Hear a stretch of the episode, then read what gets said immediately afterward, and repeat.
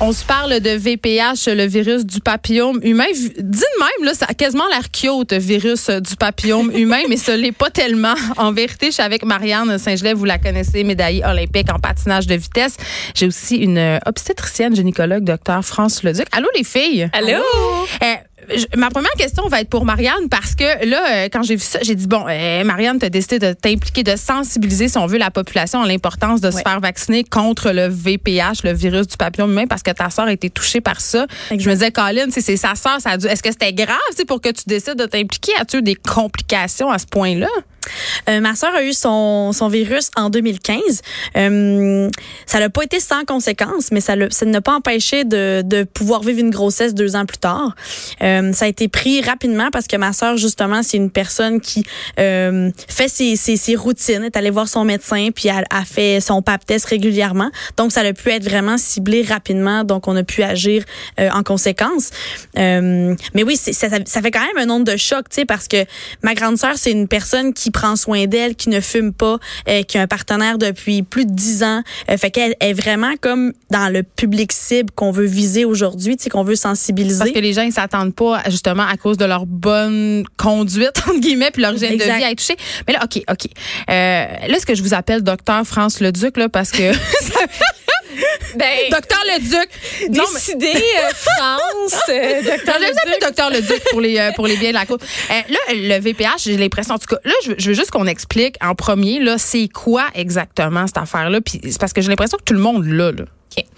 Ben, c'est un virus qui est transmis sexuellement. Fait que ça fait partie des infections transmissibles sexuellement et par le sang. C'est la plus fréquente dans le monde et donc au Québec aussi.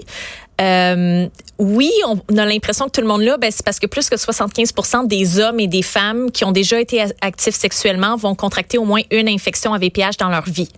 C'est énorme. C'est vraiment un virus là qui, qui peut toucher euh, n'importe qui, peu importe justement euh, ce qu'on fait dans notre vie. Mais, mais ok, là j'ai une question, puis elle, est vraiment crue là. Mais mettons, puis là je veux pas que tu me parles de la vie privée de ta soeur, mais mettons, moi mon réflexe ça aurait quand même été, ok, ça fait 10 ans que j'étais avec mon chum, là j'apprends que j'ai le VPH si mettons moi je peux aller voir ailleurs lui tu sais je me dis lui es-tu allé? Ben, en fait c'est quand on attrape le virus on peut être asymptomatique pendant des années. OK. Puis il y a certaines personnes dont le système immunitaire va être assez fort ou assez spécifique contre le virus, puis ils vont être capables de s'en débarrasser. Puis il y a d'autres personnes qui vont développer des maladies associées. Ça peut être des verrues génitales, mais ça peut être aussi des lésions cancéreuses. C'est ça, parce que qu'est-ce que ça nous fait, là, le VPH, concrètement? Bien, il y, a plus que 100 types de VPH. Il y en a certains qui causent des verrues génitales. Beaucoup de papillons. Oui, c'est ça. Plein de virus du papillon humain. C'est dégueulasse en même temps. Là. c'est pour ça qu'on en parle aujourd'hui. C'est parce que des fois, les gens trouvent que c'est trop dégueulasse. Ah moi, j'ai eu, moi, j'ai eu un pap test. Ils ne veulent pas en parler, mais, ah non, mais moi, j'en parle. Moi, j'ai eu un pap test anormal, OK? Je le dis, là. Euh, puis je suis allée passer une colposcopie. Ça fait pas du bien. Non. Euh, puis on en parlera tantôt. Mais, mais des fois, ça rentre dans l'ordre tout seul. Puis ça aussi, on en parlera tantôt. Exactement. Donc, il y, a une centaine. Puis c'est vrai que, tu sais, on, on, a l'impression que tout le monde a, mais que personne n'en parle. Ben, c'est ça. Fait qu'il y en a plein de sortes. Mais il y en a qui causent des verrues génitales qui ne sont pas du cancer, mais qui sont vraiment euh, gênantes et qui atteignent beaucoup. Googlez la... pas ça, là. et qui atteignent beaucoup la vie sexuelle des gens, mais aussi au niveau psychologique, ça peut oui. causer beaucoup de, de, détresse, mais qui font en général quand même peu de symptômes. Puis il y a d'autres types de VPH qui peuvent eux causer des cancers. Puis là on parle de cancer du col de l'utérus parce que je suis gynécologue, puis c'est ce qu'on entend le plus parler, mais ça peut aussi faire des cancers de la vulve, du vagin, de l'anus chez l'homme et la femme, du pénis, puis euh, des cancers ORL donc de, de la bouche, de la gorge. Et là, never euh, forget la sortie de Michael Douglas, cet acteur américain qui avait dit j'ai ouais. le cancer de la gorge parce que j'ai fait trop de cunnilingus. Et là, les hommes étaient partis en peur. Là. Ben, c'est vrai qu'il y a un lien. oui, mais là, ben, c'est vrai qu'il y a un lien, mais c'est pas juste ça. C'est qu'il faut savoir que ça peut être relation sexuelle orale, vaginale, anale, mais même du contact peau à peau des régions génitales, ça peut transmettre le virus du VPH. Fait que c'est pas pour faire peur à personne, mais le, mais ça même le même condom peur, ne protège pas à 100 C'est pour ça qu'il faut aller vers d'autres méthodes pour aider à se protéger contre les infections euh, du virus du papillon humain. Parce que les gens pensent quand même que si on met un condom, euh, on est protégé contre toutes les infections transmissibles sexuellement. C'est pas le cas là. sûr que c'est mieux que rien, on s'entend. Ça, ça protège un peu? beaucoup d'autres infections. Puis ça protège du des zones où il pourrait avoir le virus du papillome humain qui sont couvertes par le condom. Puis là, on parle de condom en latex. Hein. Les autres transmettent, protègent pas contre les infections transmissibles sexuellement. Euh, mais évidemment, il peut avoir du VPH sur les testicules, sur le périnée, sur la bouche. Puis il faudrait vraiment être protégé du début à la fin d'une relation lors de tous les contacts. ben, je veux juste dire que c'est possible finalement. ben, c'est extrêmement difficile. OK. Euh, un préjugé qu'on a, je pense, sur le VPH, euh, et Michael Douglas, il lui a contribué, euh, c'est que c'est une maladie de fille. Ouais. Euh, évidemment, c'est pas du tout le cas. Fait qu'autant d'hommes et de femmes peuvent être atteints du virus du VPH. Puis on parle d'au moins 75% de la population, comme on disait, qui va au moins avoir une infection dans sa vie.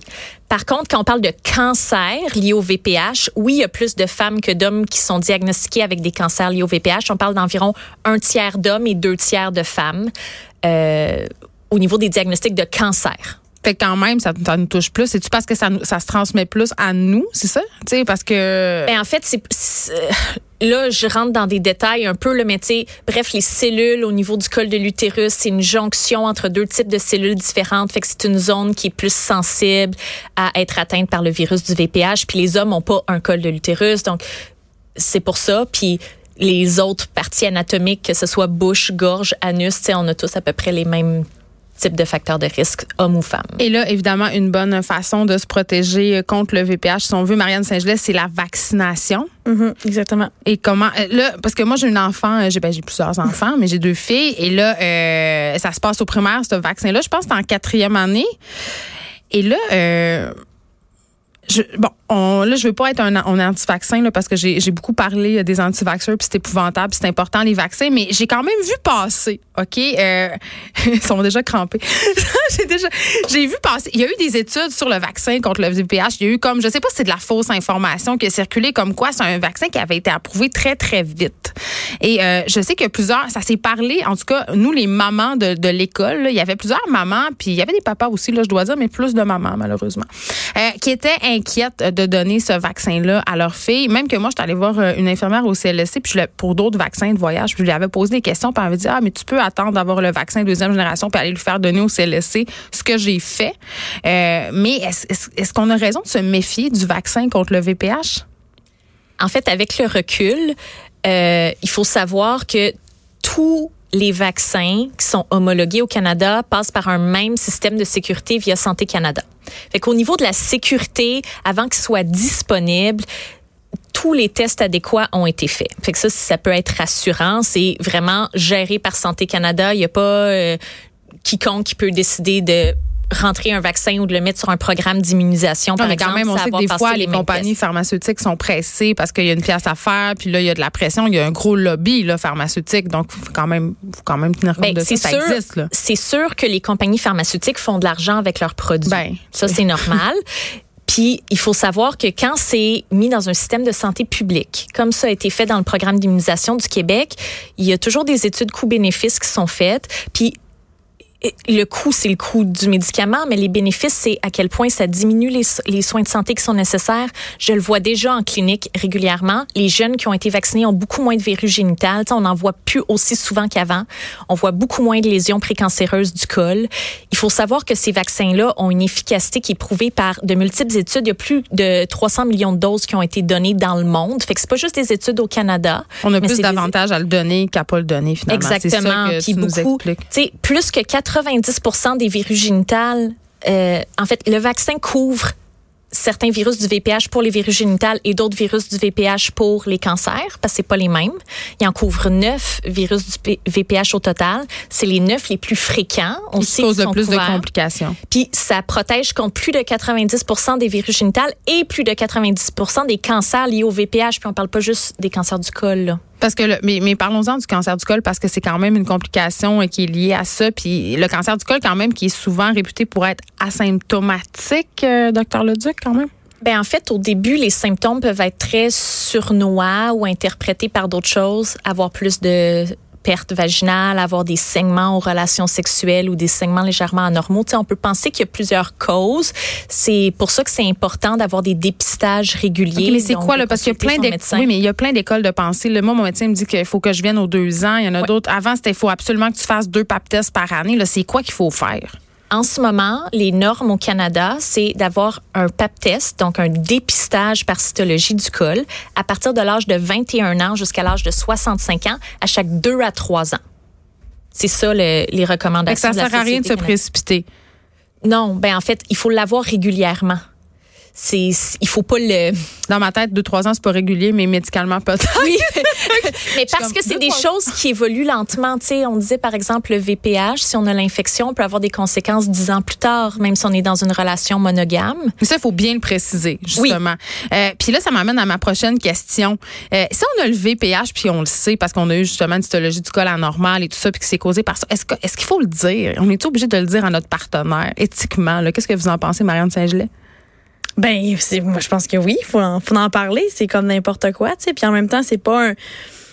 Tu sais, c'est un virus. C'est un virus, c'est pas. Euh... Mais c'est un virus sexuel. Donc, on est en. Tu sais, on, on, pense sida, on pense chlamydia. Tu sais, on met ça dans le même paquet quand même. Donc, c'est gênant, tu sais. C'est gênant, mais tu en même temps, je pense que c'est le premier pas à faire. Tu sais, faut, faut, faut, faut en parler. Faut pas être gêné d'en parler parce que. Puis en même temps, l'eau, en fait, la belle partie de tout ça, c'est que on peut, on peut le soigner, puis on peut surtout le prévenir. Fait on peut aller faire faire des colposcopies. Ça fait très, très mal. Très, très mal, docteur Leduc. Continue à le dire pour qu'on ait à en faire de moins en moins. c'est ça. Tu veux pas te rendre là. Mais la bonne nouvelle, c'est que parfois, quand tu fais une, une colposcopie, ouais, je vais réussir à le dire, il y, a, il y a plus de peur que de mal. Et moi, c'est ça qui est arrivé. C'est-à-dire, euh, il y avait vu des cellules euh, de bas grade. C'est pas très, mm-hmm. c'était pas très grave.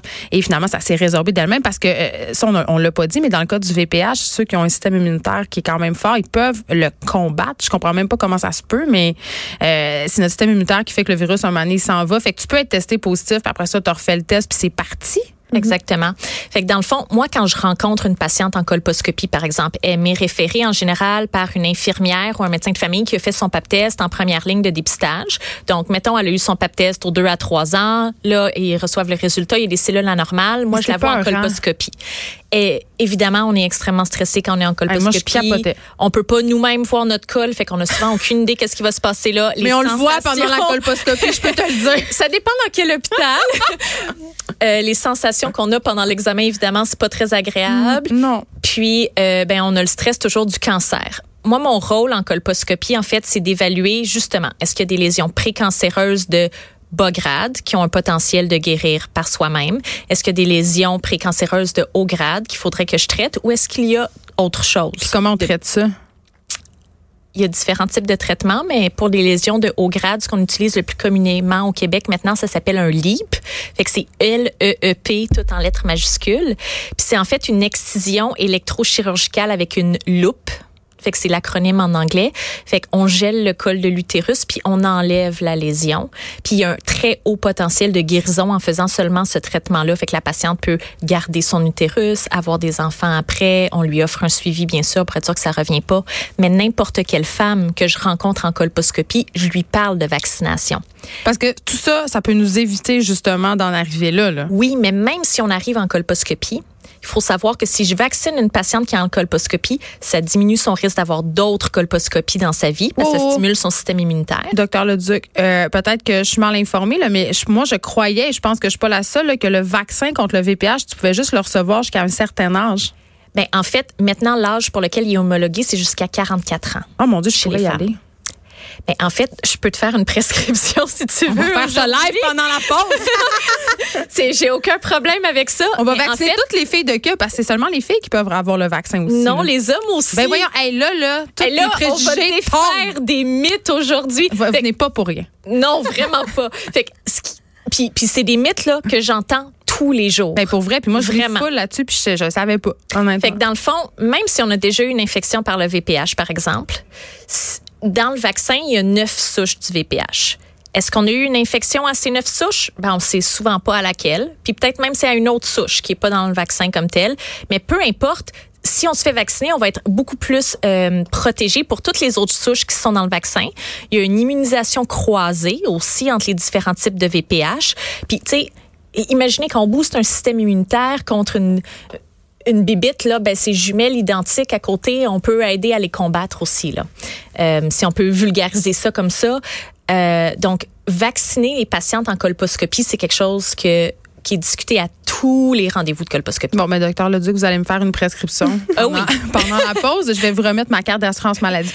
Euh, Marianne Saint-Gelais, euh, je profite de ta présence. Si j'ai envie qu'on se parle un peu du scandale euh, Laurence Vincent Lapointe, évidemment, qui est cette canoïste, canotiste, jamais comment, canoïste, je crois, qui est suspendue pour dopage. J'imagine que tu as suivi ça de près. Euh, tu sais, c'est encore vraiment tôt pour se prononcer là, dans. Ah, je veux pas que tu prononces ça. non, mais en même temps, tu sais, j'ai vraiment très peu de choses à dire là-dessus. Ben, moi, j'ai une euh, question. Marianne, elle a étudié le VPH hier soir, fait qu'elle a pas vraiment regardé la télé. Oui, mais il faut quand même qu'on en parle. Désolée. Non, mais c'est parce que euh, y y a, euh, Laurence a dit une chose. Je l'ai reçue euh, cet été ici aux effrontés, puis je l'avais trouvé fort sympathique, puis j'ai écouté sa conférence de presse aussi, puis j'avais une question pour toi qui est une ancienne sportive professionnelle, puis je me dis, elle va peut-être avoir la réponse pour moi. Je profite de toi. Euh, elle, elle, disait en conférence euh, de presse, Laurence, elle disait euh, peut-être que j'ai été victime un peu de la jalousie d'une rivale, que quelqu'un aurait peut-être truqué ses résultats et tout ça. Puis là, j'entendais un peu comment ça se passait. J'en parlais avec un journaliste sportif parce qu'on soupçonne un peu les suppléments alimentaires qu'elle prend d'être à l'origine de ce faux résultat-là. Puis en même temps, ces suppléments-là sont, fabriqués par une compagnie indépendante, sont donnés par des gens. Je me demandais comment ça, ça se peut, comment c'est possible? De truquer des résultats ou de ou de, de faire passer une collègue pour une tricheuse, tu sais, ça, ça se peut-tu? Ben en ce moment, je pense qu'on est, très perplexe là quand on est beaucoup en, en en recherche, je pense, de, de solutions aussi là, tu sais, fait que toutes les parce qu'on veut pas. Toutes les pistes sont explorées, c'est certain, de son côté à elle, puis du côté, oui, de la fédération, j'imagine. Euh, fait que oui, il y a des possibilités. Euh, tu sais, toutes les possibilités sont présentes. Rendu là. Euh, je veux dire, il faut attendre de voir qu'est-ce que c'est. Moi, tout ce que j'ai à dire par rapport à ça, c'est que le mandat est gros, euh, le mandat est grand et pas impossible.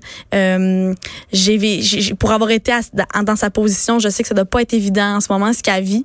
Je pense à elle énormément, puis je, puis je, la soutiens, mais euh, il faut vraiment attendre de voir ce qui va sortir. Mais c'est vraiment pas évident ce qu'elle doit vivre en ce moment, ça c'est certain. Mais c'est pas, je trouve, euh, Marianne Saint-Gelais, parce que ça vient encore un peu acheter de l'eau au moulin au préjugé selon lequel euh, tous les sportifs de haut niveau sont dopés. Toi, est-ce que tu en as vu? Est-ce que tu avais l'impression que le dopage, ça faisait partie du sport quand tu étais patineuse de vitesse? Mais malheureusement, le dopage, ça va faire partie du sport. Tout le temps. Hein? ça va toujours en faire partie. Puis les tricheurs vont jamais se lever puis dire qu'ils trichent. Non, puis en même euh, temps, j'ai l'impression que c'est aussi une science, le dopage dans le sport, parce que c'est tellement rendu du sport de, haut niveau et tellement de recherche qu'à un moment donné, quelque chose qui est considéré comme légal devient mm-hmm. illégal. Et là, tout le monde est un peu perdu là-dedans. Tu sais, j'ai l'impression que c'est.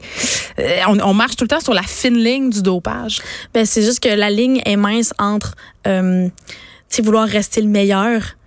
Puis des fois pas rester le meilleur, tu sais. Fait qu'il y a des il y a des gens qui sont prêts des fois à traverser cette ligne là, tu sais. Puis tu penses-tu qu'on peut doper une athlète à son insu? C'est sûr que c'est c'est difficile à croire, mais en même temps, tu sais, je veux dire on n'a pas toutes les mêmes tu sais, on, on, on, en voit partout là, des, des, des signes de ce genre-là, là, tu. Mais de là, tu sais, ça, c'est je, honnêtement, je suis vraiment pas partagée, mais je suis vraiment dans une position qui est inconfortable parce que je connais très très bien Laurence. Euh, puis j'ai été athlète aussi, tu sais, fait qu'il y a bien des choses que je connais. Fait que je, ouais, je trouve ça, je trouve ça délicat de me prononcer, puis je trouve ça délicat la situation. Puis j'aime mieux, j'aime vraiment mieux attendre que tout se place pour euh, vraiment me faire une meilleure tête, puis surtout peut-être la voir elle aussi là, avant de, avant toute chose. Évidemment, parce qu'on l'a senti très très affectée pendant la conférence de presse. Écoutez, les filles, merci euh, d'être venues nous parler de démystifier un peu euh, le virus du papillon. Mais j'ai appris des affaires. Je pense que tout le monde aussi, parce que je pense qu'on s'est rendu compte pendant l'entrevue qu'il y avait beaucoup de, de préjugés. le vaccin, pour vrai, là, je ne savais vraiment pas que les femmes euh, âgées de plus de, je sais pas, 18 ans pouvaient l'avoir. Si je peux finir sur un autre punch. Docteur Leduc, allez-y. Elle est incroyable. Elle va revenir, elle va venir parler d'affaires gynécologiques, euh, je vous l'annonce. Les patientes que je vois en colposcopie, je leur parle aussi de faire vacciner leur conjoint. Mm-hmm. Oh là là, parce que hein, on est tout d'avoir cette seule responsabilité-là? Ben exactement, c'est que la responsabilité, elle est partagée ou la les risques sont partagés. Puis je pense que la prévention doit être partagée aussi entre les hommes et les femmes. Très bon mot. On va se quitter là-dessus. Vous savez que vous allez faire une prescription à mon chum aussi dans la pause. Merci, euh, docteur France Le euh, obstétricienne, gynécologue qui fait des colposcopies puis qui espère en faire moins grâce à la vaccination. Marianne Saint-Gelais, ancienne patineuse de vitesse. Es-tu vaccinée, Marianne? Je suis en processus. Ah. Elle a sa prescription ben déjà. Ah oui. C'est pas un long processus. Ah oui. Elle va faire ça dans les oh, Non, mais c'est sur six mois le vaccin là. On est en processus. qu'on en apprend les affaires.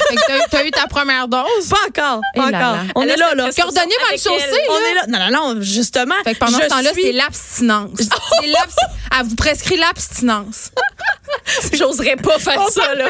Docteur Leduc, c'est comme il nous disait, comme il nous disait, comme il me disait à mon école secondaire de jeunes filles euh, dans le cahier de bonne sœur, la, la meilleure méthode contraceptive est l'abstinence. J'étais pas, pas tant d'accord. Une parmi tant d'autres. Oui.